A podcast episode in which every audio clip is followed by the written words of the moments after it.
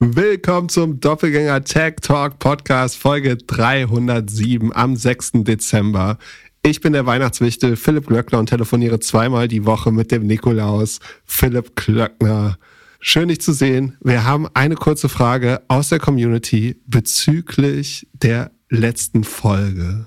Und zwar kam rein, wieso ist die NRR Net Revenue Retention bei 100 35, wenn der Umsatz nur 34 Prozent und die Anzahl der Kunden um 22 Prozent steigt. Zu den Snowflake-Fragen. Ich würde es für dich beantworten, weil. Hatte ich das nicht als Logikaufgabe schon gestellt? Es ist ja nur ein Missing Link. Also es gibt, ich glaube, es gibt genau eine logische Lösung. Aber entschuldige. Mehr ja? große Kunden, die bleiben und mehr Geld ausgeben. Das stimmt, aber es ist nicht der entscheidende. Ich glaube, der entscheidende Faktor ist noch ein anderer. Aber was ist der entscheidende Faktor? Dass die neu, also die, was sind die Informationen? Die NRR Net Revenue Retention ist bei 135. Das heißt, Kunden, die vor einem Jahr schon Kunden waren und dieses Jahr noch Kunden sind, das ist die Definition von NRR, geben im Schnitt, ja, im, im Durchschnitt 35 Prozent mehr aus als im Vorjahr, beziehungsweise geben 135 Prozent ihres Vorjahresbudgets aus. Es gibt zwei Erklärungen. Äh, Sekunde. Äh, da müssen wir jetzt die, die Definition, also es gibt keine feste Definition für ein NRR und DBNER. Aber da, man könnte jetzt noch mal gucken, auf, also eine, ein Grund könnte sein, dass der Zeitraum sich unterscheidet. Das wäre auch noch eine Möglichkeit übrigens, aber ähm, wie auch immer, das ist glaube ich nicht der Grund. Äh, also 135, also der durchschnittliche Kunde, der noch da ist, gibt 135 Prozent mehr aus. Der Umsatz steigt aber nur um 34 Prozent. Und jetzt kann man sagen, okay, dann sind vielleicht Kunden verschwunden. Aber die Anzahl der Kunden steigt auch um 22 Prozent. Wie kann das sein? Das ist die Frage. Mathematisch ist das nur so möglich, wenn größere Kunden churnen, die sozusagen dadurch den Umsatz drücken, also das Umsatzwachstum drücken, und kleinere Kunden hinzukommen, die für Kundenwachstum sorgen, aber noch keinen positiven Effekt auf NRA haben oder auch keinen keinen übermäßig großen Effekt auf Umsatzwachstum. Das ist die logischste Erklärung. Also einfach gesagt, ähm, sagen wir, du hast fünf Kunden, äh, es gibt hier in der Community, hat jemand das eigentlich sehr gut erklärt, äh, Phil05 auf äh, doppelgänger.io slash Discord, unser Community. Äh, das ist eigentlich ein ausreichend gutes äh, Beispiel, deswegen verlesen wir es einfach. Also, in der Bezugsperiode, im sozusagen Jahr Null, hat man zehn Kunden, die jeweils 10 Millionen Umsatz machen. Da hat man 100 Euro, 100 Millionen Umsatz. So. Und im Jahr zwei verliert man drei dieser Kunden. Also so schlimm ist es bei äh, CrowdStrike nicht, keine, oder bei Snowflake nicht, keine Sorge. Aber man verliert zum Beispiel drei Kunden. Die anderen haben aber eine, also haben eine positive NRA von 135. Das heißt, die machen äh, 13,5 Millionen Umsatz. Von 10 mal 135 sind äh, 13,5 Millionen Umsatz. Ähm, und dann gibt's fünf Neukunden, die aber kleiner sind. Äh, zum Beispiel im Schnitt dann 8,1 Millionen. Und dann kommt man trotzdem auf äh, 135 Millionen. Oder sagen wir mal, man könnte jetzt sagen, die sind äh, 7,9 Prozent. Ja, 7,9 Prozent, äh, 7,9 äh, Millionen groß. Dann wäre der Umsatz von 100 auf 134 gestiegen aber die NAA wäre trotzdem 135. Und typischerweise sind Neukunden immer ein bisschen kleiner als die Bestandskunden. Ne? Deswegen wachsen Kunden immer in diese größeren Gebiete rein. Also teilweise werten Unternehmen ja aus, auch Kunden ab 100.000 Umsatz oder ab einer Million Umsatz. Deswegen steigt die Zahl immer mehr eigentlich. Ähm, und das ist die Erklärung letztlich. Aber was, was das relativ sicher heißt, ist, dass äh, Snowflake auch Kunden verliert. Sonst wäre es mathematisch fast nicht mehr möglich, außer wenn sich die NRA zum Beispiel auf, auf last 12 months, letzten zwölf Monate bezieht. Das Revenue ist aber monatsspezifisch. Das wäre eine andere alternative Erklärung. Und es können hier beide Sachen auch gleichzeitig wahr sein. Aber es ist erstmal ein gutes Zeichen, dass einem das als vermeintlicher Logikfehler auffällt. Es gibt aber, wie gesagt, diese zwei Szenarios, die und oder Konditionen sind, ähm, dass entweder kleinere Kunden gefunden werden und größere ausfallen oder dass sich die äh, Net Revenue Retention noch auf oder Net Dollar, Net Dollar Retention auf einen längeren Zeitraum bezieht ähm, und das Quartal wäre dann insofern ein vorlaufender Indikator. Äh, und dann würde die NDA aber weiter sinken. Was auch sinkt, ist die Anzahl der Beschäftigten bei Spotify. Boah, Low-Überleitung. Die Spotify hat am Montag announced, dass sie sich von hey, es geht hier um Menschen. Ja, nee, du machst wieder nur eine geile Überleitung draus. Ja, 17 Prozent der Belegschaft wurde am Montag und am Dienstag announced, dass sie leider gehen müssen. Das sind 1500 Leute.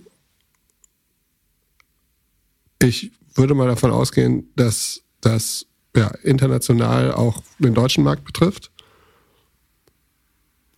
Im, äh, in der Vorbereitung habe ich mir nochmal unsere alte Folge angehört.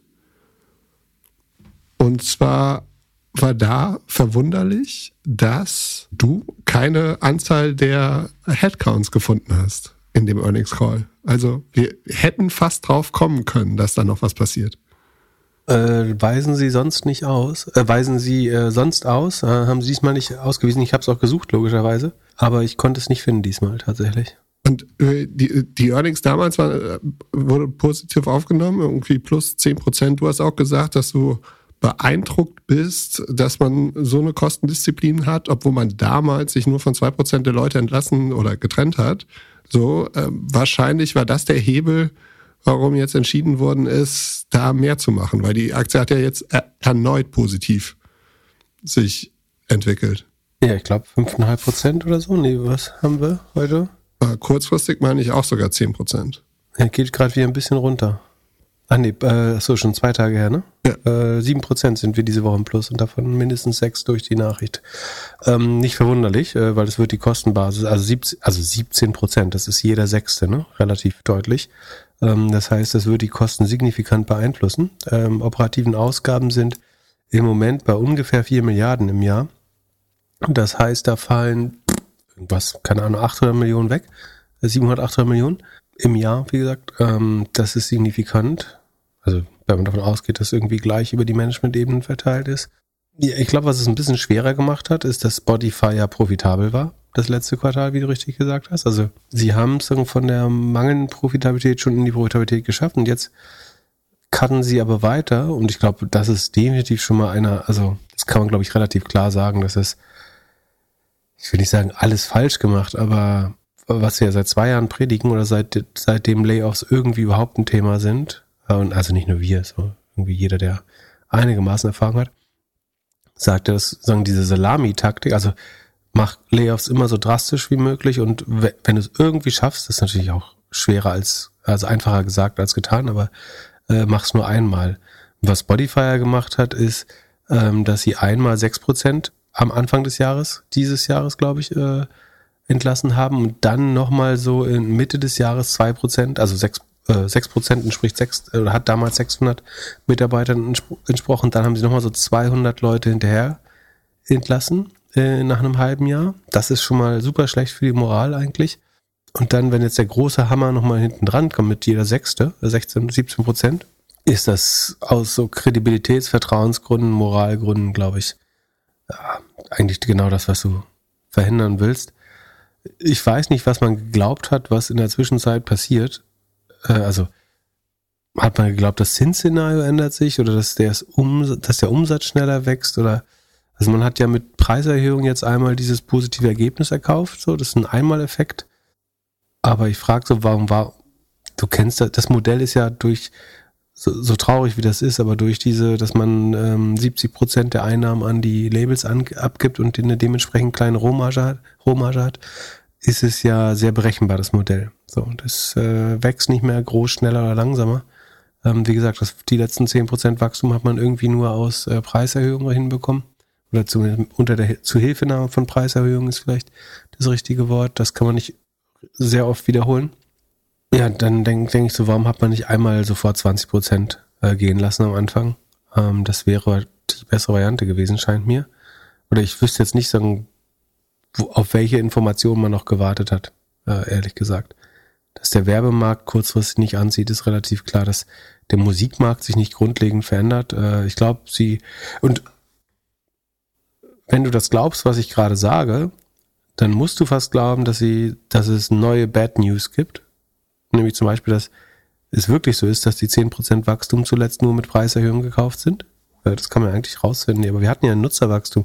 War das nicht Spotify, die so viele Nutzer wie noch nie gewonnen haben? Ja, Doch. Aber alle äh, in dem kostenlosen Segment.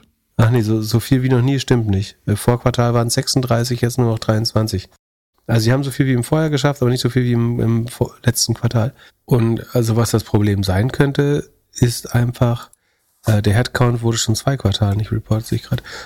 Das Problem könnte sein, dass ähm, sie einfach TikTok und YouTube Music stärker spüren. Und dass sie eigentlich wissen, dass so Wachstum, das war's mit Wachstum. Deswegen ist die beste Möglichkeit, das bessere Ergebnisse äh, zu generieren, ist, also dass irgendwie der Facebook-Move 20% Kosten rausnehmen oder hier äh, ein Sechstel Kosten rausnehmen. Und ja, der Markt hat jetzt positiv reagiert ich habe auch kurz überlegt, so kann man, sollte man das, kann man das positiv traden? Also der Markt ist so eiskalt, dass Entlassungen eigentlich immer positive Kursauswirkungen haben. Und natürlich verändert sich die Kostenbasis hier, aber ich glaube schon auch, dass das heißt, dass wir auf der Wachstumsseite Probleme sehen werden. Also auf der ähm, Topline, also Umsatzwachstum ich glaube, wenn man, weil, weil eigentlich hat man die operativen Ausgaben ja ganz gut im Griff, hat beim Marketing ganz gut gespart und so weiter. Würde der Umsatz weiter wachsen, könnte man sagen, die Firma wächst einfach in die Profitabilität rein. Dann da warten wir halt noch fünf, sechs Quartale. Dann kommen wir auch auf eine gute Marge. Aber ich glaube, dass sie eigentlich wissen, dass der Umsatz nicht so stark steigt äh, dieses Jahr. Und dass dementsprechend ähm, und deswegen die Kosten anpasst. Das wäre meine beste Erklärung, aber ich, ich weiß es nicht. Ähm, der Grund, der announced wurde, war ja Wachstumsschwierigkeiten im vergangenen Jahr. Also ich könnte mir vorstellen, dass die Abwanderungsquote auf Englisch Churn äh, durch die Preiserhöhung vielleicht doch größer ist als erwartet. In dem Earnings Call da äh, zum dritten Quartal haben sie immer gesagt, so unsere Erwartung ist, dass die Preiserhöhungen immer besser laufen als, äh, als gedacht. So vielleicht läuft es aktuell gar nicht so gut. In Europa, also in Deutschland zum Beispiel, werden ja alle jetzt bis Ende des Jahres irgendwie umgeswitcht. So, eine andere Sache ist Vermarktung, läuft vielleicht auch schlechter, als sie predicted haben. Dort meinten sie ja immer so, in Q4 läuft richtig viel, vielleicht läuft gar nicht mal so viel. Und viele der, der Nutzer, die dazugekommen sind, sind ja in dem Free-Tier-Modell. Äh, das andere ist, vor drei Wochen haben sie Audiobooks gelauncht in Amerika. Und da war mein Gedanke, vielleicht haben sie gemerkt, dass sie sich, also wahrscheinlich, wahrscheinlich nicht, weil so ein Layoff wird ja nicht so kurzfristig gemacht. Aber ich könnte mir vorstellen, dass sie vielleicht gemerkt haben, dass sie durch das Hörbuchprodukt ihre eigene Vermarktung kannibalisieren, weil die Leute nicht mehr den Premium Exclusive Podcast hören, von den die 15 Stunden, die sie auf Spotify sind im Monat, sondern halt ein Hörbuch ohne Werbung. Das würde die Werbeumsätze verschlechtern. Und also ich, ja, ich glaube, dass die dass das prinzipiell, äh, dass es prinzipiell so ist, dass, aber würdest du im, im Hörbuch keine Werbung hören? Also im Premium-Account glaube ich nicht. Das ist ja als Premium-Nutzer angeboten. Aber als Premium-Nutzer hörst du Werbung im Podcast? Ach ja, stimmt. Im Exclusive. Und wir haben ja in dem Raps gesehen, dass äh, vier oder acht von den 25 Podcasts in Amerika, die Top 2, sind, die sind ja zwei Exclusives, die durch Werbedeals monetarisieren. Und aber A wäre das, also ich finde es eine, so eine gute Herleitung, ähm, aber es wäre schon hart stupid, einfach. Ähm, also von nicht von dieser, von Spotify. Ähm, und gleichzeitig ist das Audiobook-Produkt wirklich so präsent, noch nicht, aber es, es wird ja jetzt also ich gestartet. würde mich wundern, wenn das signifikant Einfluss hätte auf die Ergebnisse. Also ich, ich folge deiner These, ich glaube, das ist gut hergeleitet. Ähm, das Einzige sozusagen, woran ich nicht glaube, ist, dass der Effekt, den du beschreibst, den es sicherlich gibt, äh, so stark ist, dass er jetzt signifikant irgendwie die Ergebnisse beeinflusst. Das, das glaube ich wiederum nicht. Ja, ansonsten ähm, kann das schon sein, dass sie keinen Gefallen tun. Ne? Und äh, ich habe das vorhin gerade, also ähm, wenn, wenn ihr das hier fertig gehört habt, nachher, in plus einer Stunde, ähm, habt ihr gestern festgestellt, dass schon ein Defner und Schäpe, äh, da, daher äh, Dietmar Defner, sich ähm, vermeintlich verdienterweise sozusagen in, im Wüstensand in Oman suhlt, ähm, durfte ich bei Defner und Chipitz, sagen wir mal wieder, den äh, Pausen klauen, Lückenbücher machen. Und äh, da haben wir das auch schon äh, besprochen, sozusagen die Probleme mit dem Geschäftsmodell mit Spotify. Mein Take ist eigentlich, dass Spotify wirklich jedes Quartal hart, und ich glaube genau, das machen sie ehrlich gesagt, aber jedes Quartal hart um 0,15 Prozent oder 15 Basispunkte Rohmarge kämpfen muss. Über Podcasts, über Audiobooks, über den Labels ein bisschen Geld abnehmen, ein paar Tickets verkaufen, ein bisschen Merch machen. Dafür, dass sie eigentlich die Plattformen sind, die die Künstler zu oder Artists zu Consumer-Beziehungen intermediert verdienen sie nicht genug Geld daran, muss man mal relativ klar sagen. So, und die, sie kriegen die Plattenverträge nicht mehr geändert. Ähm, so, die, die Labels sind bei ihnen signifikant investiert, haben, glaube ich, zusammen 20 Prozent der Company. Das war am Anfang der Company, so, so, zur Erklärung, relativ wichtig, damit sie überhaupt die Rechte bekommen, Musik im Internet zu streamen. Haben sie Sony, BMG, ähm, Warner und sagen die, die Major Labels investieren lassen.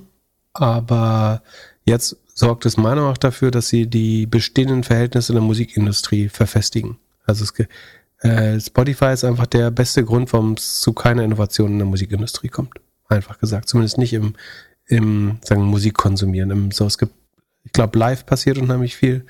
Ähm, sah mal so aus, als würde NFT andere Sachen so ein bisschen mehr passieren, aber ganz ehrlich, es ist halt so, dass Labels unheimlich viel Geld bekommen. Dann wird immer gelästert, was die Artists bekommen, nur so wenig. Im Zweifel verdient Spotify aber weniger als die Labels, ganz oft, äh, ist mein Gefühl. Und von dem Modell kommen sie nicht runter, deswegen müssen sie einfach auf allen anderen äh, Sachen irgendwie kämpfen.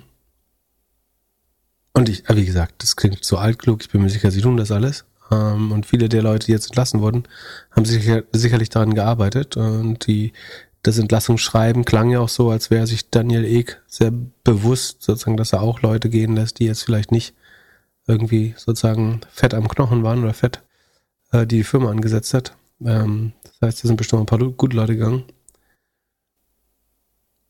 Aber ich, ich glaube, es ist so ein bisschen so, dass nach in die Tiefe der Kohort, der Alterskohorten ist es schwer zu wachsen. Also kriegst du noch jemand dazu, Spotify, also ganz ehrlich, wer Musik hört oder Podcast-Fan ist, der kennt Spotify und bezahlt oder wird niemals bezahlen gefühlt. Schwer Leute dann noch, glaube ich, umzuswingen. Ich glaube, es ist schwer noch ältere Leute, die älteren Kohorten, äh, zu. Also was Markus Lanz und äh, hier prächtig geschafft haben, dann, also wenn du, wenn du mit den Rentnern nicht unterm, hinterm Sofa hervorholst, so, dann, dann schaffst du es auch gar nicht mehr, glaube ich. So, wen willst du noch, wen willst du noch bringen, um äh, die, die Rentner auf Spotify zu bringen? Und Jungkohorten, glaube ich, da ist TikTok und YouTube Music einfach ein Riesenproblem. Und ist einfach schwer zu wachsen. Plus du hast ein bisschen Budgetrestriktion, dass Spotify zumindest Premium echt ein Luxus ist, den sich so die sagen die die Leute, die margi marginal auf der Grenze leben, also für die das nicht eine No-Brainer investiert. Also wir können sagen, wir hören so viel Podcast, so viel Musik. Äh, irgendwie ein Fünftel unserer Zeit verbringen wir mit mit Podcasts, wenn wir Raps glauben können. Natürlich würden wir die zwischen 12 und 15 Euro dafür zahlen, ist gar keine Frage. Also 50 Cent am Tag ist mir es wert, einfach irgendwie eine ein, einigermaßen gute UX auf Podcast äh, zu haben. Aber es gibt halt Leute, für die das eben nicht so essential ist. Und da verliert man sicherlich auch ein paar. Also was jetzt zu deinem Punkt, Churn, ne, kommt. Ja, wobei du der einzige Grund auf Spotify zu sein ist, dass du einen Exclusive Podcast hören möchtest. Also es gibt ja genug okay Podcast-Player. Wenn man ein privilegierter, weißer, rich Dude äh, mit dem iPhone ist. Wieso? Es gibt Leute, die haben kein iPhone. Aber es gibt ja Podcast-Apps. Kostenlose. Ja, aber willst ja auch Musik hören, nicht nur Podcast. Ja. Dann landest du bei, wenn du jung bist, bei YouTube oder TikTok. Ansonsten bei Deezer oder Spotify. In den meisten Fällen Spotify. Ja, ich könnte mir auch vorstellen, dass. Weißt du, was, was, weißt du, was der Chip jetzt auch erzählt hat? Die haben nur noch 25 Prozent oder 24 Prozent, zwischen 24 und 27 Prozent, um genau zu sein, Spotify-Anteil. Was auch eine gewisse Alters, entweder Altersdynamik oder ich weiß nicht, was das impliziert. Oder die, die, die Woke Spotify-Leute zensieren wirklich Defner und Schäbels. Was ich mir nicht vorstellen kann, natürlich. Hast du eine Erklärung dafür? Du als Podcast-Experte? Ich würde sagen, es wird mehr auf dem internen Player von denen gehört. wirklich? Auf der Webseite, ja. Ja, geil. Äh, müssen wir mal. Jeder bleibt. Also bei uns sind noch 42% Spotify. Und zwar immer so 40, 40, 20, ne? Also 40 Apple, 40 Spotify, 20 Gemüse. Ja, wie viel haben wir beim Webplayer? Gar nichts. Gar nichts. Auf der Webseite passiert gar nichts. Aber Ich, ich stelle mir gerade so ein, so ein, nee, darf man das sagen? Ja. So ein, den typischen Hörer vor, wie er so, wie so das Leben der anderen mit so einem übergroßen Kopfhörer vor seinen Rechner geht und sagt, Hildegard, ich, ich höre jetzt den neuen Podcast und, und klickt im, im Internet Explorer, im Edge-Browser auf Play im Webbrowser. So meinst du, funktioniert das? ja, oder in der App. Aber das erklärt ja nicht, warum Spotify runtergeht. Ja, wahrscheinlich hören die jungen Leute, haben jetzt ihr ganzes Geld verloren oder haben keine Lust mehr, die Sachen zu hören. Also Spotify ist ja schon immer eher die jüngere Zielgruppe gewesen. Das glaube ich auch. Ja. Äh, Und vielleicht ist da ein bisschen was verloren gegangen. Vielleicht gibt's mehr iPhones. Schwund ist immer. Und, äh, und ich, ich glaube halt, YouTube gewinnt ein bisschen im Podcast-Spiel. Also es wird ja, äh, es geht ja immer mehr auf, auf Video und das versucht Spotify ja auch, aber das lehrt halt auch schnell auf YouTube dann zu gucken, wenn du schon einmal im Be Bewegtbildmodus bist. Ja, ja, wahrscheinlich. Kurze Werbeunterbrechung. Unseren heutigen Sponsor Notion nutze ich jeden Tag für meine Podcast-Notizen. Angefangen habe ich mit einem Dokument pro Folge. Heute habe ich für jedes Thema bzw. jede Firma ein Dokument, welches ich immer wieder erweitere. Somit habe ich über die Jahre eine Datenbank mit allen Doppelgänger-Themen aufgebaut. Und jetzt mit der Notion KI kann ich mich noch besser vorbereiten, weil ich die Notion AI einfach Fragen zu meiner persönlichen Doppelgänger-Datenbank stellen kann. Notion ist ein Ort, an dem jedes Team schreiben, planen, organisieren und die Freude am Spielen wiederentdecken kann. Notion vereint deine Notizen und Dokumente an einem einzigen Ort, der einfach und schön gestaltet ist und in dem KI direkt integriert ist, ohne separates KI-Tool oder zusätzliche Browser-Tabs. Probiere Notion kostenlos aus, gehe einfach auf notion.com/dg für Doppelgänger, alles kleingeschrieben, notion.com/dg und beginne deine Ideen in die Taten umzusetzen. Und durch die Verwendung unseres Links unterstützt du zusätzlich unsere Show. notion.com/dg. Viel Spaß mit der weiteren Folge. Werbung Ende. So, ansonsten, äh, Twilio hat auch nochmal 5% äh, Entlassung nachgelegt. Ähm, mal kurz in die Zahlen schauen, was das eigentlich heißt. Auf der Börse wurde es auch positiv entgegengenommen. Also eigentlich muss da jeder CEO jetzt wissen, ich muss Leute entlassen. Das äh, ist gut für mein, meine, mein eigenes Portfolio. Mm, Ja, äh, also ich habe ja gesagt, das ist nicht gegessen mit dem, äh, bei dieser ersten Layoff-Welle. Ich glaube, Leute haben zu früh gesagt, irgendwie 10, 12 Prozent, jetzt sind wir durch. Weil wenn, wenn das Wachstum dann, äh, guck mal, bei Twilio haben wir gegenüber Vorquartal negatives Wachstum, gegenüber Vergleichsquartal Vorjahr noch 5% Wachstum. Also wenn du da die Mitarbeiter hältst, 5%, also wenn du dein, deine Gehälter nicht um 5% erhöhst jedes Jahr, dann verlierst du Mitarbeiter auf dem einen oder anderen Weg. Also du kannst sie entlassen oder du kannst die Besten warten, bis die Besten von alleine gehen. Aber Fakt ist, dass wenn dein Umsatz nur auf 5% steigt, dann musst du was an den Kosten tun. Weil das ist die natürliche, die natürliche Steigerung der Gehälter, ist meine Erfahrung im Tech-Bereich, ist 8 bis 12 Prozent. Oder 8 bis 10 vielleicht. Na, eigentlich 8 bis 12. Wenn du die guten Leute halten willst, zahlst du bei gleichem, bei gleichem, sagen, Headcount, zahlst du 8 bis 12 Prozent mehr jedes Jahr. Wäre meine Erfahrung. Ähm, gerade in High-Inflation-Zeiten wie jetzt. Das heißt, Twilio wächst mit 5 Prozent, also, die müssen, ja. Und da wundert mich eher, dass sie wieder nur so wenig entlassen haben, ehrlich gesagt. Und gleichzeitig führt sie das nirgendwo hin. Opera na gut, operative Marge ist nur noch minus 10 Prozent. Krass, die sind schon auf einer Milliarde Revenue Run Rate. Äh, also pro Quartal, also eigentlich 4 Milliarden jährlich Run Rate. Also ja, dann sind 5 Prozent.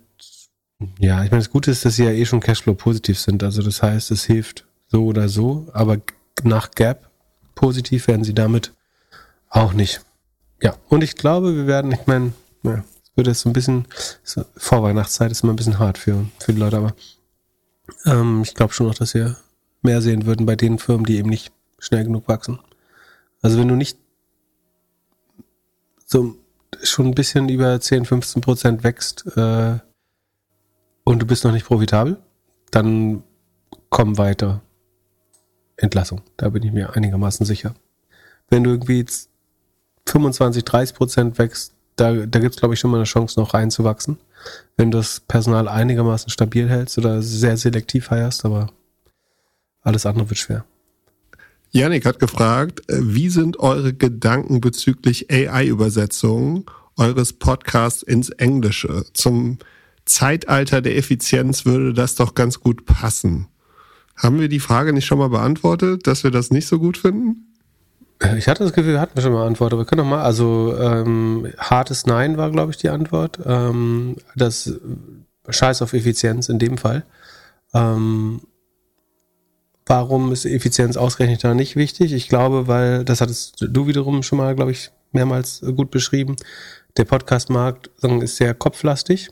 Die irgendwie, die Top 1% der Podcasts machen 120% der Profite oder irgendwie, keine Ahnung. Jetzt ist jetzt ausgedacht, aber gefühlt ist das eine wahre Aussage. Der Median-Podcast hat nur 160 Hörer oder irgendwie, das sind die Statistiken so.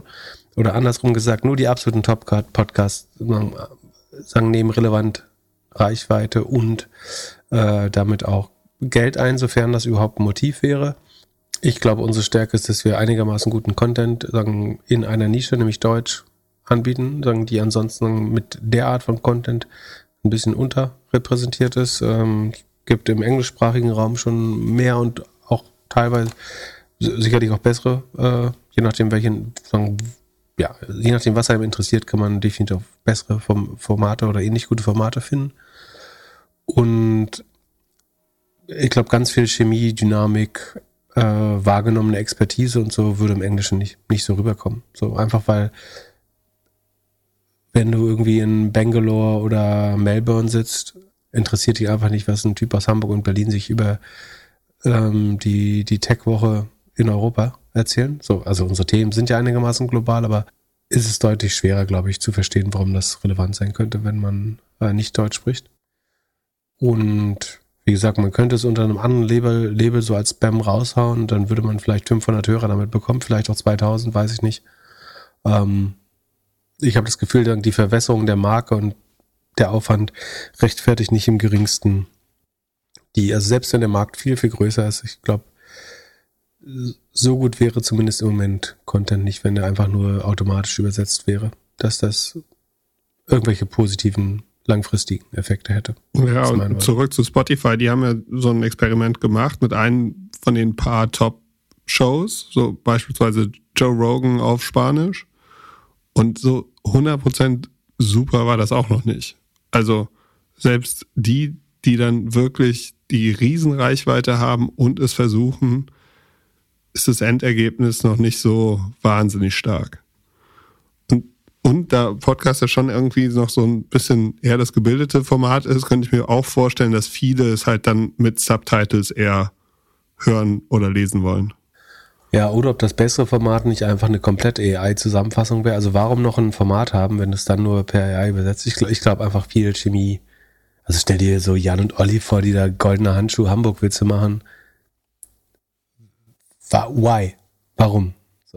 Und so exclusive sind jetzt unsere Takes auch nicht, dass man die für den englischen Markt braucht. Ich sehe, äh, die, andere Frage ist sozusagen, ich will jetzt mal sagen, Englisch wäre up, upmarket gehen.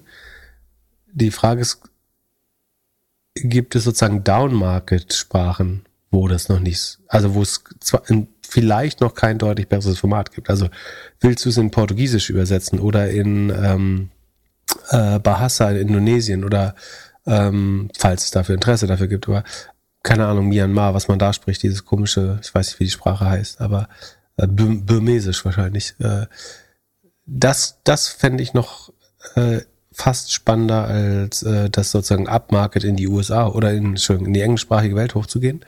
Ähm, da würde ich eher überlegen, gibt's ähm, exotischere Fra Sprachen? wo die Content-Konkurrenz in dem Bereich noch nicht so stark ist. Aber andererseits würde ich ja jedem erzählen, der in den Märkten ist, dass das ihre Opportunity ist. Äh, sowas in Portugiesisch oder Bahasa Bemesisch, Vietnamesisch zu machen. Äh, von daher. Und andererseits so unsere, unsere Target Audience spricht auch Englisch und hat, ach, ich, ich, verstehe, warum es erstmal spannend klingt, aber sagen, je mehr sich man sich das anguckt und ist jetzt nicht so, als wenn man da nie drüber nachgedacht hätte, aber es ist, es ist Gurkenkram einfach. Wenn man am Ende ist Gurkenkram. Also es ist so, ist so schon Gurkenkram und wenn du es danach übersetzt, ist es übersetzter Gurkenkram. ähm, und außerdem macht es uns ja nicht mehr Spaß dadurch. So, wir machen halt eh was, was, uns Spaß macht. Ähm, und wir hören trotzdem so, also wir nehmen Feedback trotzdem wahr und versuchen irgendwie auch besser zu werden. Aber ähm, das klingt nicht nach irgendwas, was auf, auf unsere geheimen Top-Agenda-Ziele einzielt. Weltherrschaft, Twitter kaufen, äh, Twitter retten.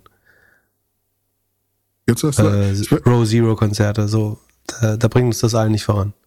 Ich bin ganz froh, dass Twitter heute überhaupt nicht hier bei uns auf der Agenda ist. Lass uns ja. lieber über Sam Altman reden. Ist jetzt raus, warum er rausgeflogen ist? Äh, na, ja, ja, ja, nee. Ähm, also was, ich glaube, es ist ein weiteres Beispiel für die Interessenskonflikte, die er angehäuft hat, ist so bekannt geworden, aber das so ganz, ganz neue News ist es auch nicht. Aber so, es gibt ein, ich glaube, weil es gerade gefundet wurde, ist das auch bekannt geworden. Äh, Rain AI äh, ist ein, Hardware-Startup, Chip-Startup. Das hatte 2019, äh, nee, 2018 hatte Sam Altman investiert und 2019 dann so ein äh, LOI oder Commitment Letter äh, unterzeichnet. Und ich würde es eher, äh, also The Information sagen, publiziert das relativ exklusiv, glaube ich, aber ich würde es eher als ein weiteres Beispiel nennen, warum. Also, was auch spannend ist, dass die USA dann Saudi Aramco, ähm, also die Ölfirma der Saudis, als äh, Investor rausgekauft haben aus Rain AI. Ähm, ich glaube nicht, dass das tatsächlich der Deal war, der jetzt ähm, sagen, ihn kurzfristig drohte, mal scheitern zu lassen. Aber ist eher einer von vielen, glaube ich, der zeigt, dass äh, er einfach in ganz vielen so naheliegenden Geschäftsmodellen so seine Finger äh, drin hatte.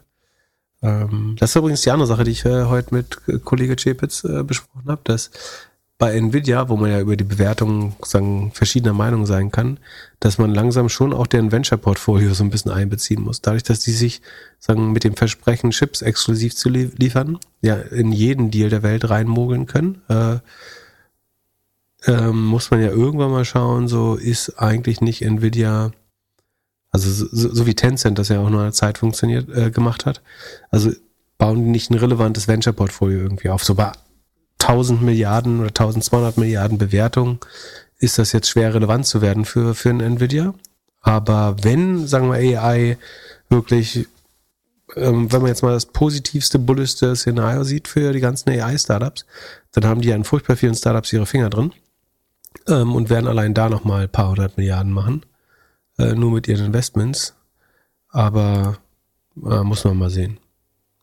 Wie siehst du das bei Sam und bei anderen CEOs? Ist das in Ordnung, so viel Side-Deals zu machen, so viele Investments mit Aussicht dann irgendwie, äh, dass die eigene Firma dort Kunde wird?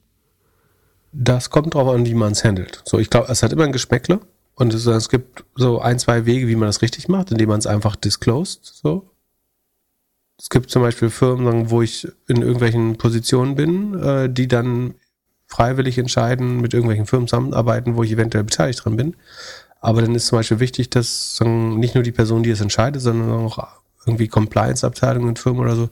Also mir wäre das so oder so wichtig, aber ich finde es noch besser, wenn Firmen einfach eine Systematik äh, dafür entwickeln, dass die einfach, dass Leute Bescheid wissen, dass, äh, dass es da sagen, potenziell Interessenkonflikte gibt. Und prinzipiell halte ich es immer so, dass ich sage, das, wenn es prinzipiell irgendwas gibt, ob ich einen Freund für eine Position empfehle oder eine Freundin oder äh, ein Produkt, wo ich eventuell investiert bin, glaube, dass das gut zu einer Company passt, ich würde immer sagen, prüf das bitte doppelt so hart, damit nicht der, der, der, der Eindruck entsteht, dass es äh, irgendwie Vetternwirtschaft ist im weitesten Sinne.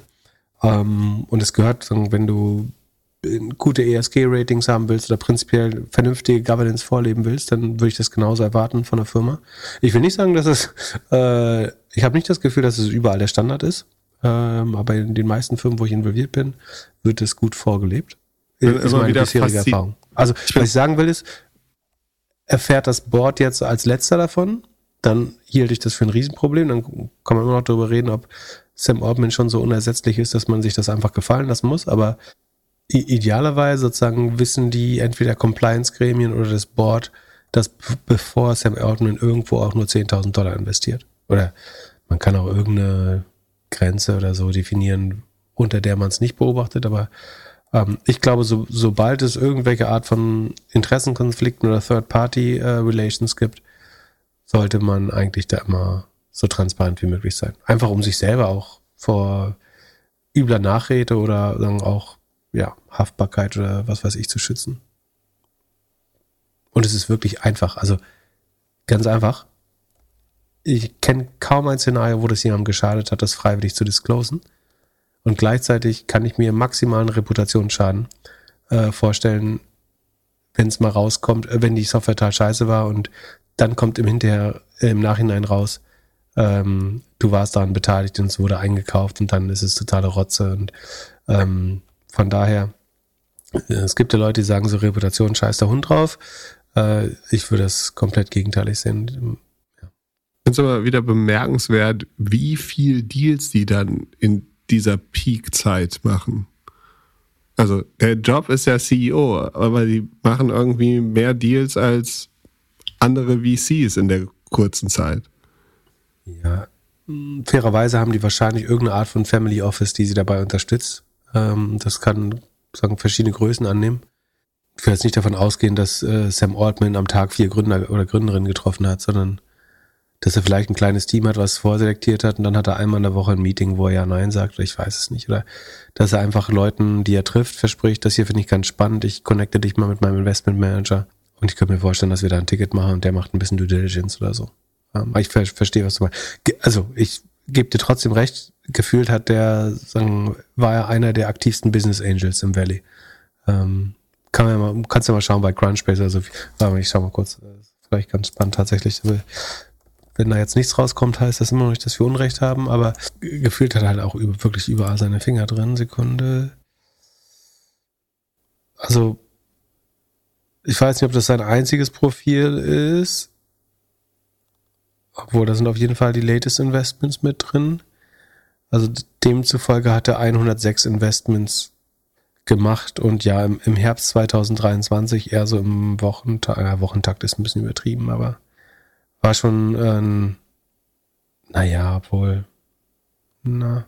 Meinst du, der legt da richtig Geld rein oder er ist einfach als Brand so wertvoll, dass er irgendwie, dass jeder ihn auf dem Cap-Table haben möchte, weil man dann einfacher an Geld von anderen Leuten kommt?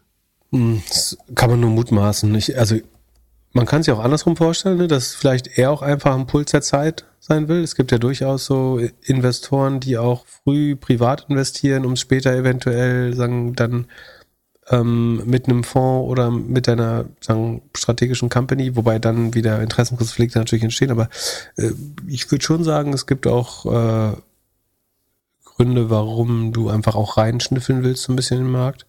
Aber klar werden sich die Firmen gern mit ihm schmücken im Zweifel. Und aus seiner Zeit von Y Combinator hat er halt einfach auch ein Netzwerk, wo er bestimmt viel Inbound-Kram bekommt. Und vom Signaling her ist er wahrscheinlich auch ein tendenziell eher attraktiver Angel. Ein attraktives Investment scheint auch ein Konkurrent zu sein äh, von OpenAI. Mistral, die Open Source Plattform aus Frankreich, ist jetzt zwei Milliarden wert. Andreessen Horwitz haben investiert, Nvidia und Salesforce auch. Gründer haben irgendwie eine Million oder so jeweils wohl vom Tisch genommen, was ich jetzt nicht so krass finde. Aber was mir aufgefallen ist, auf LinkedIn sind da 33 Leute. Da kannst du jetzt wahrscheinlich nochmal 13 abziehen, um es ein bisschen einfacher zu rechnen, weil da ein paar VCs, Angel und so sind, die sich gerne damit brüsten, dass sie jetzt äh, bei Mistral investiert sind. 20 Leute, 2 Milliarden Bewertungen schon eine krasse Bewertung dann irgendwie. 100 Millionen pro, pro Person, die dort arbeitet. Sind es immer noch nur 20 Leute? Ja, wahrscheinlich sind die richtigen Deep, Deep Tech äh, Engineers gar nicht mehr auf LinkedIn, aber es ist schon, fühlt sich sehr nach Hype an. Dafür, dass sie das alles in Frankreich ein bisschen effizienter und günstiger machen sollen als OpenAI. Vor allen Dingen, wann war die letzte Runde? Ist doch kein halbes Jahr her, oder? Es gab im Oktober eine News, aber ich glaube, das war nur die, äh, das Announcement dafür. Also es war ja die Runde, auch insbesondere weil ich da eventuell falsch gelegen habe, so ich meinte so, dass ich glaube, die sagen VC-Mathematik geht nicht, könnte nicht 100% aufgehen. Ähm, jetzt sieht es aber natürlich erstmal gut aus mit der Follow-on-Runde. Ähm, damals wurden 100 äh, auf ein, ein bisschen über eine Milliarde geraced, oder wie war das zuletzt? in der La Familie und La Familia und was war noch drin? Äh, Runde und jetzt sind es, äh, ich glaube, knapp 460 Millionen oder so auf 2 Milliarden. Ähm, ja, wie du sagst, das klingt jetzt noch nicht effizienter. Also das sind so gemischt sicherlich wieder aus irgendwie Hardware, äh, ja, Hardwarekosten. Salesforce ist dabei, eine Nvidia. Ähm, das heißt, ein bisschen ist wahrscheinlich wieder Hardware dabei. Äh, Andreessen macht einen großen Teil. Ähm, aber prinzipiell ist es erstmal gut so. Ne? Wir haben dann eventuell ein, äh, ein weiteres europäisches, vermeintlich konkurrenzfähiges Modell. Ähm, noch ist nicht so weit, aber ähm, und die VCs können ja nicht alle in OpenAI rein. Von daher, irgendwas muss man ja parallel bauen. Ähm, ich glaube prinzipiell, dass eine, eine Vielfalt an Modellen total gut sind. Ich verstehe noch nicht so 100% warum kommerzielle Modelle da eine wirklich gute Investment Opportunity sein sollten im Vergleich zu Open Source Modellen. Ähm, gleichzeitig ist OpenAI vermutlich auf eine eine Milliarde Revenue Run Rate und das hat das sehr schnell geschafft. Äh, das wiederum spricht dafür, dass man weitere Modelle fanden sollte. Ähm, oder wenn man einfach an die Größe des zukünftigen Generative AI Markts glaubt. Ähm, ja, und Mistral ist Open Source. Aber, ja, aber sie wenden das doch bestimmt irgendwo drauf an. Äh, wieso, wie sind die, wie sind Open Source?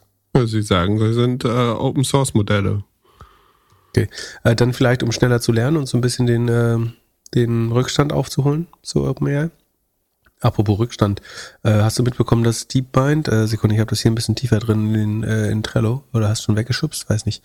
Ähm, die, die, die ist ein bisschen äh, cheeky, aber die DeepMind, also Googles äh, AI-Leute, haben ein bisschen rumgespielt mit ChatGPT und dabei rausgefunden, dass wenn man ChatGPT promptet, einfach unendlich oft ein bestimmtes Wort, zum Beispiel Poem, Gedicht äh, oder Company, äh, Unternehmen, äh, Firma, ähm, Gesellschaft zu wiederholen, dass irgendwann Trainingdaten ausgegeben wird. Also es sagt dann 600 Mal Poem und am Ende kommt auf einmal irgendwelche Adressen, die es mal gelernt hat ähm, was ein ziemlich fieser sagen, Security Breach ist. Ähm, also ist eigentlich kein Breach, sondern ist einfach eine Fehlfunktion des Modells. Kann mir vorstellen, dass die bei DeepMind das wissen, weil, weil ihnen das selber mal passiert ist und sie einfach mal getestet haben, ob die bei OpenAI das Problem auch noch nicht gelöst haben. Und es, äh, im Moment werden diese Anfragen abgefangen, äh, aber das Problem scheint noch nicht gelöst. Aber sagen, ist mal wieder ein weiteres Beispiel dafür, dass Trainingsdaten, äh, gerade wenn du jetzt Firmendaten da reinschickst zum Beispiel, nicht sicher sind, sondern dass sie mit sagen, smarten Prompting noch abgerufen werden können. Das, du kannst das Modell zwingen, sich an gelernte Daten zu ändern. Also geht es um ganze Adress, also die haben bis zu, was haben sie gesagt? Sie glauben, hunderte Gigabyte von Daten, glaube ich, da rausholen zu können, wenn sie wollten. Ähm, manche Worte sind äh, erfolgreicher als andere. Klingt noch ein bisschen beta, äh, ehrlich gesagt. Ob das jetzt guter Stil ist, dass so dein Konkurrent, und DeepMind ist relativ klar ein Konkurrent von OpenAI, würde ich sagen, äh, ob das jetzt so guter Stil ist, sich da so gegenseitig zu outen oder ob man sich das nicht auch hätte oder am Tisch zuschieben können. Aber naja, ähm, fand ich aber ganz beeindruckend, dass es dann doch noch so. Also, ich meine. Die konkurrieren auf das gleiche Talent. Und äh, es gibt auf jeden Fall. Ja, was ich mich frage, ist, wie viele Fehler noch da drin sind, die wir noch gar nicht kennen, weil, weil wir alle noch, weil, weil noch niemand wirklich dumme, komische Fragen äh, hinstellen. Es wird ja alles verschoben. Also der, der GPT-Store kommt jetzt doch nicht mehr dieses Jahr, angeblich wegen dem ganzen, die Leute müssen sich erstmal wieder einfinden und wir, es war ja jetzt hier ein bisschen Unruhe. Google. Aber Gemini kommt doch noch diese Woche angeblich. Ja? Gemini, das Google-Produkt, wurde ja verschoben, auch äh, irgendwie Short Notice. Aber angeblich soll es jetzt doch noch eine Public Demo geben, habe ich, wenn ich es richtig gelesen habe. Ah, ich habe gedacht, das wäre wär, wär mein nächster Punkt geworden, dass sie die auch verschoben haben. Aber wenn sie wieder, wenn sie nee, du hast ja vollkommen recht. Das ist eigentlich war es für letzte Woche angedacht, dass Google mal Gemini zeigt oder Gemini, was sagen das Konkurrenzmodell sein sollte zu GPT-4 und angeblich more capable, leistungsfähiger. Dann wurde es abgesagt und jetzt soll es angeblich doch kommen. Naja. Lass uns eine Hörerfrage machen. Elena fragt, was sind die Vor- und Nachteile, Geld von Familie und Freunden für eine Unternehmensgründung anzunehmen? Gibt es Vorteile, außer schnell an Geld zu kommen? Also es gibt, äh, man, man nennt ja typischerweise so diese erste Runde, äh, be bevor man sagen professionelles institutionelles Geld nimmt, die wird ja oft so als Friends, Fools and Family bezeichnet. Sozusagen, das, das soll bedeuten, dass man das erste Geld so in, also gerade First-Time-Founder kriegen das erste Geld oft, wie gesagt, von Freunden, von aus der Familie eventuell. Der, der Onkel hat ein bisschen Geld oder die Tante, was oder man erbt von Großeltern. Ähm, und Fools irgendwie, das sind dann heillose Optimisten oder wie auch immer prinzipiell würde ich sagen, wenn man es irgendwie vermeiden kann, äh, würde man natürlich jetzt nicht zwangsläufig Geld von der Familie nehmen, glaube ich. Ähm, weil die Gefahr ist natürlich immer, dass man sich irgendwie da, also sofern man seine Familie noch mag, ähm, wäre es, glaube ich, dumm, sich wegen Geld zu streiten. So. Ähm, wir können gleich darauf eingehen, wie man das so ein bisschen äh, lösen kann, aber von daher ist es eigentlich immer besser, wenn man kann, professionelle Business Angels zu nehmen, die nicht böse sind, wenn ihr Geld mal verbrannt wurde oder ähm, VCs, die schon im Seed Stage oder Pre-Seed Stage ähm, investieren. Das gibt's ja durchaus. Wenn man aber glaubt, das ist die einzige Möglichkeit, dann würde ich sagen, dass um Streit zu vermeiden, dass man relativ transparent ist, was das Risiko angeht. Also dass man sagt, auch wenn das alles funktioniert, dann kann sich dein Geld schon vervielfachen. Aber es gibt auch ein sehr relevantes Risiko, dass du einfach 100% des Gelds verlierst. Also man ist ja vielleicht selber total optimistisch und glaubt, das kann nur funktionieren, du besitzt auch der größten Idee der Welt, aber Fakt ist, wenn du für ein Startup Geld raised, dann ist das immer Risikokapital. Und ich glaube, es ist dann okay, wenn, also es gibt zwei Möglichkeiten. Entweder sagen, der, der das macht in einer Familie, ist so gut diversifiziert, dass er noch in 10, 20 andere Startups investiert, so dann ist er sich dessen vielleicht sowieso bewusst oder sie. Ähm, oder einfach so fucking rich, dass er es einfach gern macht, um dir zu helfen. Oder, keine Ahnung, es ist die Oma oder der Opa, die, wo man sagen kann, hey, bevor du mir in fünf Jahren Geld vererbst, willst du mir nicht diesen Traum erfüllen und äh, meine Firma unterstützen, die könnte pleite gehen, aber es könnte, ist auch was, was ich unheimlich gern machen würde. So. Ähm, ich glaube, was, was wirklich kompliziert ist, so zu tun, als wäre das jetzt the next big thing und das könnte gar nicht schiefgehen, weil dann erhöht man das Potenzial, dass es später zu enttäuschten Erwartungen kommt und äh, zu Streit. Weil es hilft schon, dass, wenn man Risikokapital ausgibt, dass man auch weiß, äh, dass das morgen weg sein kann. Ich würde dich ja gerne mal erleben, wie du Geld raised. Du hast das ja noch nie gemacht, oder? Äh, doch, doch, doch. Als angestellter äh, Geschäftsführer äh, habe ich mal Geld geraced. Ja, aber so in einem Seed. Oder sagen, versucht. nee, Spaß. Das, wie, ja, wie du, wie du Leute überzeugst, dir doch bitte kein Geld zu geben, weil es so risikobehaftet ist. I play hard to get. ich würde schon sagen, dass das mein Naturell nicht perfekt trifft, weil ich äh, jetzt nicht dazu neige, mich über zu verkaufen, glaube ich. Also ich kann Leuten schon auf dem rationalen Level erklären, warum das sagen, besonders hohe Chancen hat oder warum ich glaube, dass das Outcome am Ende besonders groß ist oder die Kapitaleffizienz besonders hoch. Äh, das wäre mein Weg. Ich bin nicht der typische Typ, der jetzt sagt, hier kann gar nichts schiefgehen. Äh, das hier eine highly competitive Runde. Ähm, ja, dazu kann ich dann nicht, nicht einfach genug lügen, glaube ich. Oder was meinst du? Ja, meinst du, dass ich, mich, dass ich so ja, mich selber runterhandle, mehr oder weniger? genau, weil du, ja, ja, sag halt mal, wie du zu diesem Podcast gekommen bist. also, du kannst einfach nicht Nein sagen. deswegen bin ich zu ja, dem Podcast gekommen. Du kannst zwar gut, gut ablehnen oder du kannst gut entscheiden, dass es eine schlechte Entscheidung ist, aber du kannst dann doch nicht Nein sagen. Ja. Ich kann schon gut äh, verhandeln, wenn ich Bock habe, ähm, aber ich bin nicht bereit dafür zu lügen oder Dinge un unwahr darzustellen. So, das ähm, Aber es muss ja eigentlich jeder machen, der Fundraise. Also, wenn, du mich fragen würdest, so, würdest, würdest du lügen oder ein Verbrechen begehen, damit deine Firma überlebt? Oder ich würde eher die Firma zuschließen, glaube ich. Mir ist das, also ist eine schwere Abwägung, weil es ja auch um Jobs geht und so weiter, aber ich, ich glaube nicht, dass der Zweck alle Mittel rechtfertigt oder so.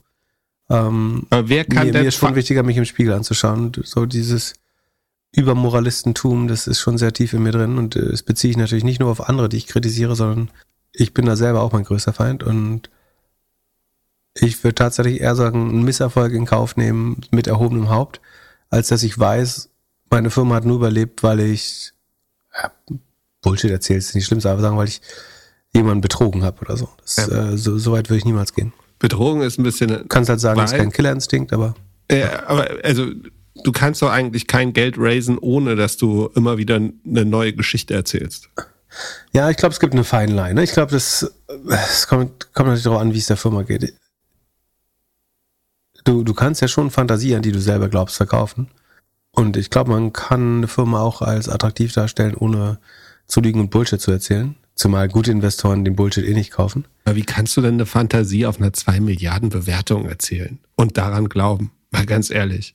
Jetzt Mistral oder sowas. Oder äh, da, da musst du doch. Und kannst du einfach sagen, dass äh, der Supply begrenzt ist. Es kann nicht jeder in OpenAI rein und wir sind das Next Best Thing. Das kann ich, das kann ich wiederum verkaufen. Das, äh, ist zu dem Zeitpunkt zumindest nicht unwahr. So äh, noch nicht klar. Also du bist weder abgeschlagen noch äh, der sichere zweite Platz. Aber du kannst sagen, wir haben eine gute Chance drauf. Das finde ich jetzt, das finde ich nicht unredlich. Ich finde es kompliziert, wenn du einfach eine komplett, also eine falsche Story, wenn du irgendwie deine Umsätze zusammenkaufst und äh, sagst, hier, wir skalieren gerade brutal, wenn du sagst, wir sind eine Tech-Plattform äh, und eigentlich bist du irgendwie so ein Tech-enabled Roll-Up-Play, so. Äh, ich finde, da man immer noch Fantasie verkaufen. Man kann immer noch sagen, so, wir drehen hier ein großes Rad und über Technologie werden wir da irgendwann nochmal zwei, drei Punkte Rohmarge rausbekommen oder so. Und ich finde, äh, der große Unterschied ist, ich glaube, du kannst im VC sowieso alles erzählen, was du willst. Das ist mir passiert, also darüber richtig nicht. So, wenn du irgendwie äh, irgendwie Massa, Sun, Mubadala oder äh, whatever, Piff, äh, sonst was, das sind professionelle Investoren so. Sind, und ich finde, unter Kaufleuten gelten so ein bisschen andere Regeln. Wenn jemand dann keine Due Diligence macht oder so und das unterschreiben will, I, I, I don't care. Äh, ich sehe es komplett anders, so wenn es so ein bisschen um öffentliche Wahrnehmung oder Privatinvestoren geht. Äh, da finde ich, sind die Grenzen nochmal deutlich höher.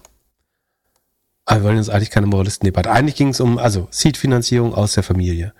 Ähm, wenn man es anders machen kann, nicht mit Freunden und Familie machen, glaube ich. Das, äh, die, in der idealen Welt überleben deine familiären und freundschaftlichen Beziehungen länger als dein Startup. Äh, Im Durchschnitt ist das auf jeden Fall wahr. Ähm, wenn, wenn man darauf angewiesen ist, dann würde ich die Transparenz schaffen und den Leuten ganz klar fragen, wirst du in, wenn ich dir in drei Jahren sage, dein Geld ist weg, wird es unsere Beziehung verändern? Ähm, sich so ein bisschen, ich, ich finde, es hilft immer, sich sozusagen in zukünftige Situationen reinzuversetzen. Äh, weil erstmal geht, in der, im Heute geht niemand davon aus. Aber wenn du sagst, wenn du selber einmal sagst, okay, mein Startup ist pleite, ich gehe jetzt zu der Person zurück und muss dir das erzählen, wie fühle ich mich dabei, ähm, dann merkt man vielleicht schon, was geht und was nicht geht. Ähm, eine andere Frage ist hier, wie würde man das vertraglich lösen? Ich würde das natürlich genauso lösen, als wäre es ein professioneller, also auf jeden Fall einen Vertrag machen. Ähm, einfach falls man sich wirklich streitet, so, dann, dann sind Verträge genau dafür da. Ja, unfairerweise jemand, der dich vielleicht wirklich mag oder dir einen Traum erfüllen will, ist eigentlich nicht der beste Test für deine initiale Hypothese.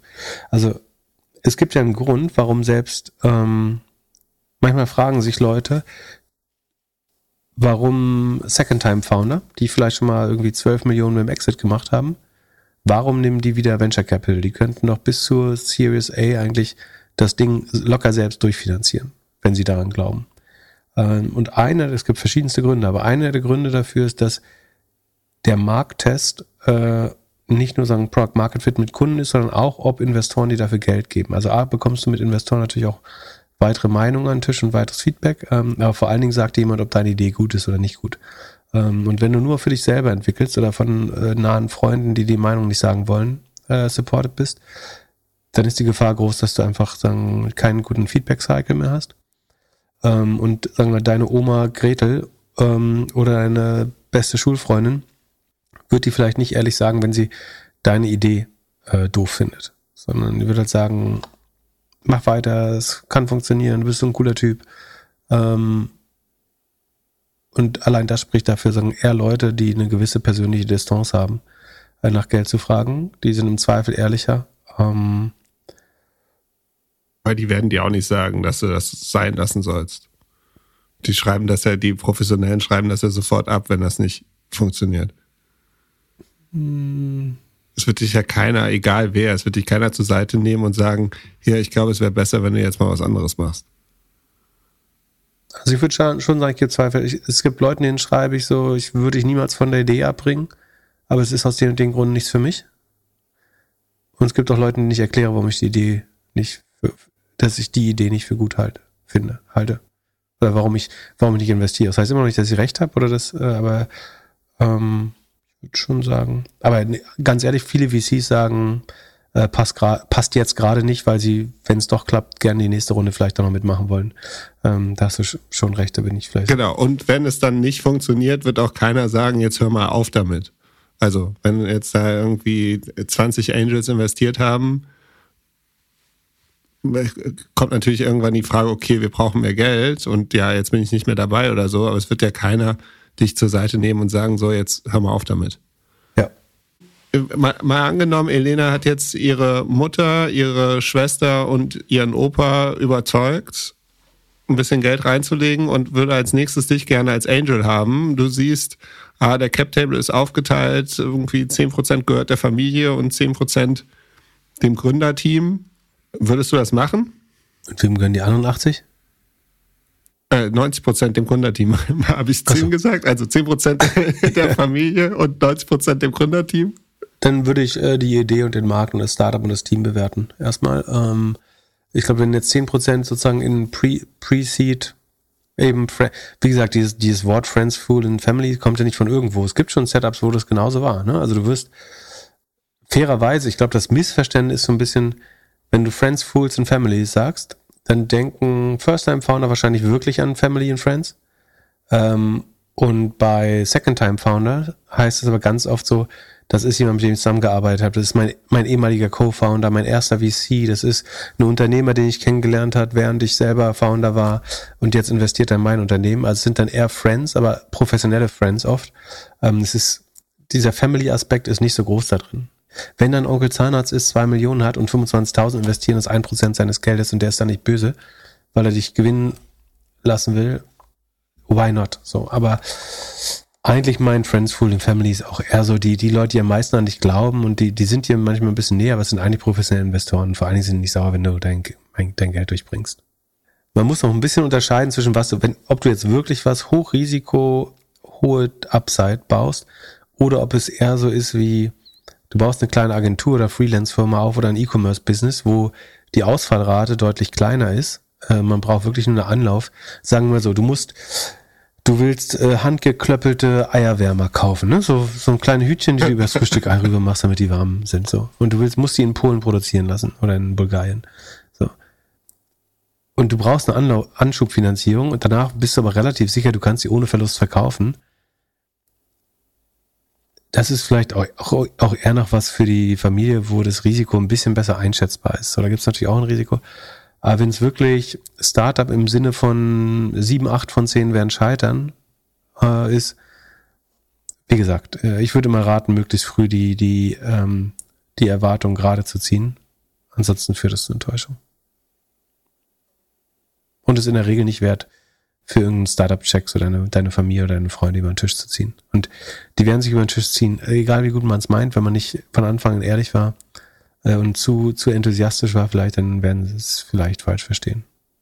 Wie siehst du es bei einer Later Stage? Also zum Beispiel, du machst Series B oder so und sagst auf einmal, hey, Freunde, kommt mal dazu, das ist eure Opportunity? Das wäre weird.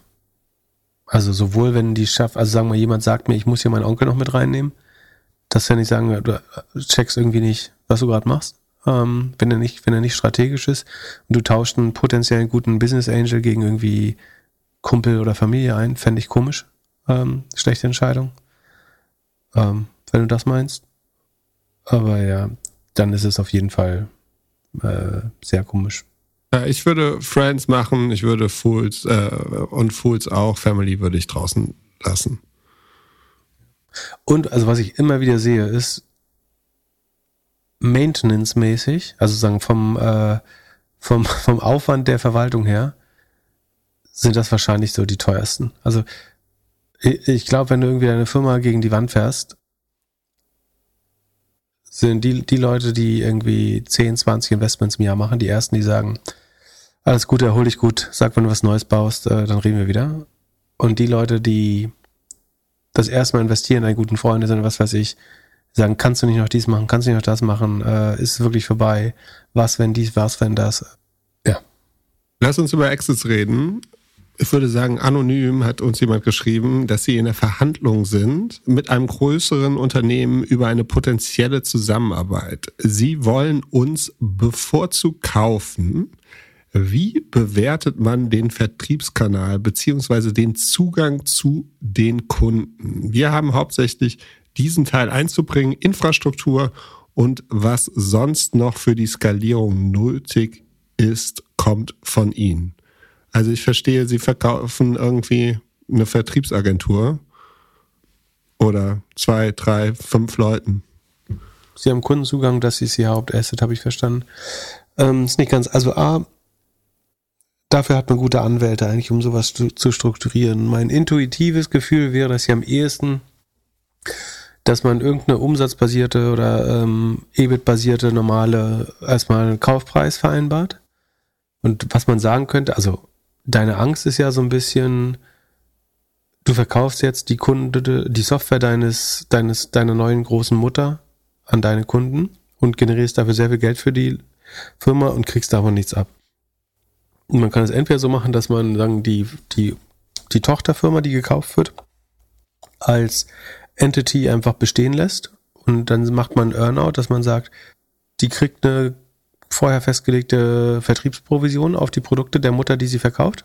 Also sagen wir, SAP kauft jetzt Personio. So, als Beispiel. Würden sie nicht machen, glaube ich. Aber so ein, äh, aber die kaufen Personio. Dann würden sie jetzt sagen, wir glauben, dass Personio-Kunden alle auch die ganzen SAP, ERP, was weiß ich, äh, kaufen würden.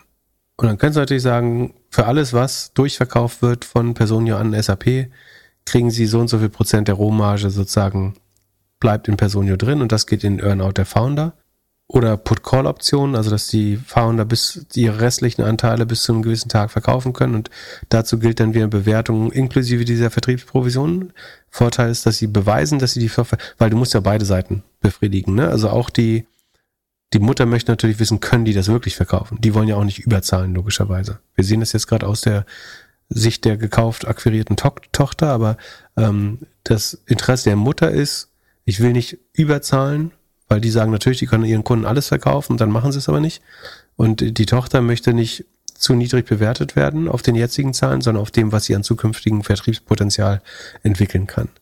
Ähm, das heißt, du brauchst letztlich irgendeine Art von Performance-Deal. Das heißt, du kannst sagen, du machst die Tochter zu einer Art Vertriebseinheit zusätzlich. Das heißt, du lässt sie als als ein, einzelne Einheit, Entity, Firma bestehen und sagst, machst einmal einen Vertriebsstil, der heißt so, das ist der Revenue Share für Vertrieb und darauf basierend haben wir entweder ein Earnout, also dass ich später nochmal Geld bekomme, je nachdem, wie die Performance der nächsten drei, vier Jahre ist, ähm, oder Put-Call-Konstellation. Das heißt, äh, die Firma können ihre Anteile ähm, aktiv verkaufen oder dazu gebracht werden, ihre Anteile zu verkaufen zu gewissen EBIT-Multiples, auch abhängig von der jeweiligen Performance. Oder du kaufst die Firma zu 100 Prozent und sagst aber, machst noch einen anderen Performance-Deal, der sagt, wenn wir die, die und die Leistung durch, äh, durchverkaufen durch diese Firma an eure Kunden, dann gibt's eben nochmal, sagen wir mal, einen Bonus oder sowas, der das zu, zusätzlich vergütet. Das wäre jetzt meine populärjuristische Opinion. Ähm, das ist keine Rechtsberatung, dafür sind Anwälte da, das zu strukturieren, so dass beide Parteien, also wenn ihr gekauft werdet, wird die andere Partei wird immer sagen, äh, gut bewaffnete Leute mitbringen. Das heißt, ihr solltet euch auch anwältlich vertreten lassen und nicht sagen, ich habe im Doppelgänger-Podcast gehört, so soll ich es machen. Ähm, dafür sind Gesellschaftsrechtler da, äh, das zu machen. Ähm, aber das wären so die ersten zwei Sachen, die, die mir einfallen. Ähm, auf jeden Fall niemals auf, äh, wir haben uns das so vorgestellt verlassen, sondern das ist, sind schon genau die Sachen, die man vorher regeln muss. Äh. Es handelt sich hierbei nicht um Anlageberatung. Man sollte aufgrund des Gehörten keine Kauf- und Verkaufsentscheidungen zu Aktien und anderen Wertpapieren treffen. Es besteht immer das Risiko eines Totalverlustes. Solltet ihr dennoch aufgrund der Informationen im Podcast handeln, handelt ihr stets auf eigenes Risiko und wir können unmöglich für etwaige Verluste haften. Alles könnt ihr auch nochmal unter doppelgänger.io slash Disclaimer nachlesen. Dann lass uns zum Schluss auf eine deiner Ideen von 2022 schauen. Samsara hat reported, wir haben es letzte Woche vergessen, du hast die Zahlen eingetragen, Aktie hat positiv reagiert und sieht, wenn man sich Year to Date anschaut, sehr schön aus. Verdreifacht, verdreifacht, sag's ruhig. Ja, verdreifacht. Ey, zu der Zeit, zu der du, also zu der du das als heißen Tipp gesehen hast, äh, da ist noch nicht die Verdreifachung da, aber man sieht auf jeden Fall. 120 Prozent. Ey, du, du und Schepitz können auch mal einen Podcast zusammen machen. Ihr erzählt genau das Gleiche. nee, 120 Prozent, der als Chef gesagt hat. ja. Äh, dann erklär uns mal, warum die Zahlen so gut Hab sind. Habe ich aber lange nicht, ich höre nie die Aktien, die gut gelaufen sind, so auf, auf Twitter. Aber vielleicht auch, weil ich nicht mehr so viel auf Twitter bin.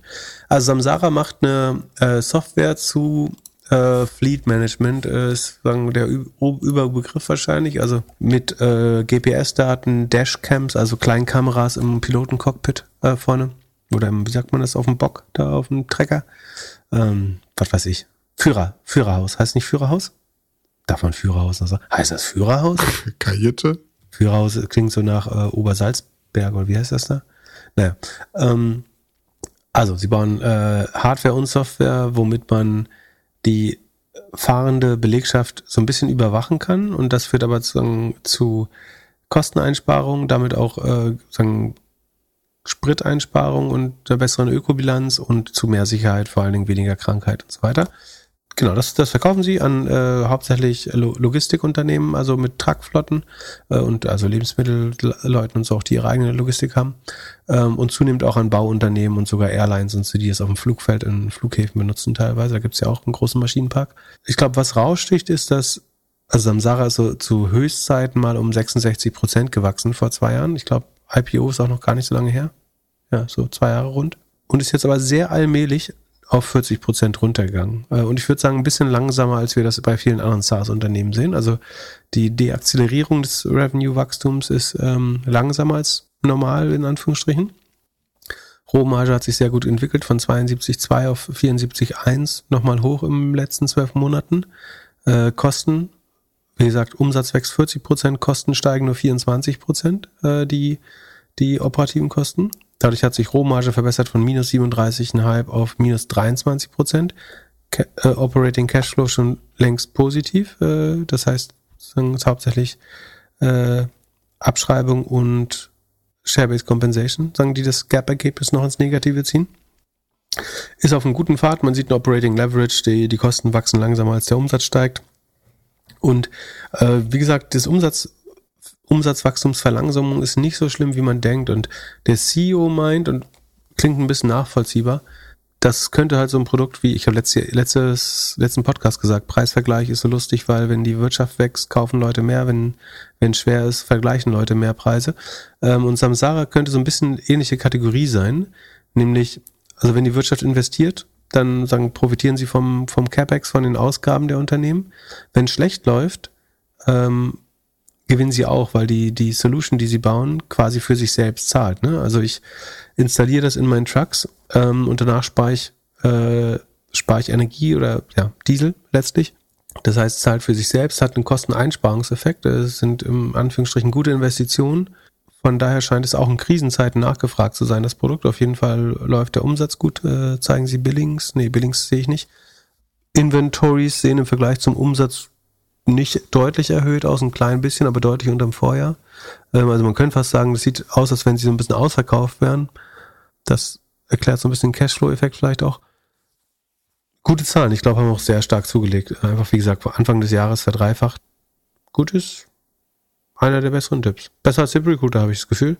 Ja, hast du auch gekauft? Nee, ich besitze sie leider nicht mehr. Tatsächlich. Aber ähm, ich habe die damals, also es war einfach das, wofür ich mich damals, wovon ich mich damals emotional am ehesten trennen konnte. Ähm, war jetzt nicht der schlauste wahrscheinlich, was ich ver verkauft habe. Ähm, aber ähm, würde ich sie jetzt besitzen, hätte, würde ich keinen Grund sehen, sie zu verkaufen. Also ich finde es, ich, meine Hypothese hat sich nicht geändert. Äh, das Einzige, was mir, wenn ich irgendwann es kommen sehe, dass dass autonome Flotten deutlich mehr, also Samsara augmentiert letztlich mit AI quasi äh, menschliche Fahrer. Ähm, und würdest du davon ausgehen, dass weniger menschliche Fahrer irgendwann unterwegs sind, dann könntest du sagen, Samsara würde vielleicht der Verlierer von 100% autonomen, autonomen Fahren sein. Ähm, aber bis dahin bin ich erstmal weiterhin optimistisch äh, dafür. Bin zufrieden, schade, dass ich nicht mehr habe, aber ähm, haben sich gut entwickelt. GitLab hat noch reported, aber müssen wir nicht machen. Aber es äh, im, im steht drin heute Abend äh, Report noch. Asana reported, glaube ich, was noch. Äh, ich glaube drei, vier Sachen. Aber die machen wir dann, also die haben gestern reported, wenn ihr das hört. Ähm, die machen wir dann alle Samstag für die, für die geschmeidige Wochenendfolge. Und damit ihr es aushaltet bis dahin, dürft ihr Defner und Chepitz, also Defner und Klö äh, nee, äh, Chepitz und Klöckner ähm, aus der Springer Sauna äh, hören. In diesem Sinne, ab einen schönen Mittwoch. Bis Samstag. Ciao, ciao. Der Doppelgänger Tech Talk Podcast ist ein Projekt von Philipp Klöckner und Philipp Glöckler, recherchiert von uns und produziert von Jan aus dem Off. Weiter diskutieren kannst du in unserer Doppelgänger Discord Community. Fragen und Anfragen kannst du uns gerne per Mail an podcast.doppelgänger.io schicken. Unsere aktuellen Werbepartner findest du in unseren Shownotes. Vielen Dank für deine Zeit und bis Samstag.